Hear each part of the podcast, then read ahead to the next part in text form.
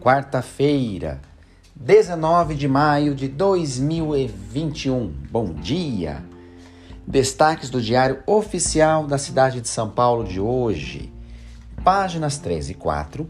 Nomeações de assistente de diretor de escola e secretário escolar. Já podem tomar posse em suas respectivas DREs. Página 14.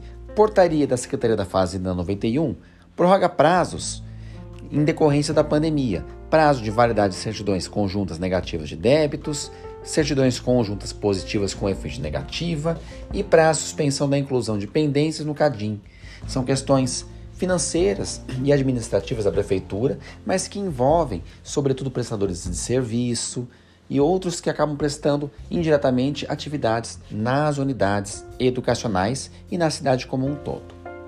Como destaque da educação, a página 29 traz o comunicado 698, que é o curso de Cidadania e Democracia desde a escola, a educação e direitos humanos e o exercício da cidadania. O comunicado 699 é o curso Identidade do Professor Mediador de Sala de Leitura, o livro e a leitura literária como objetos de ensino. Na página 35, a nomeação de coordenador pedagógico. Já podem verificar com as DREs os procedimentos de posse. Temos ainda, hoje, a aposentadoria de uma coordenadora pedagógica da DRE Pirituba. Esses foram os destaques do Diário Oficial de hoje. Este é o Expresso Educacional.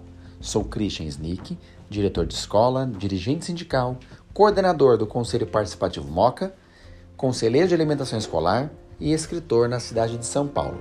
Diariamente, esse podcast está disponível no Spotify, Anchor e em breve outras plataformas. Deixe salvo e favoritado em seu podcast favorito. Assim sempre receberá as atualizações deste podcast.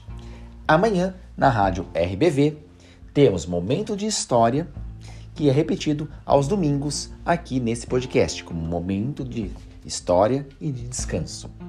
Uma boa quarta-feira.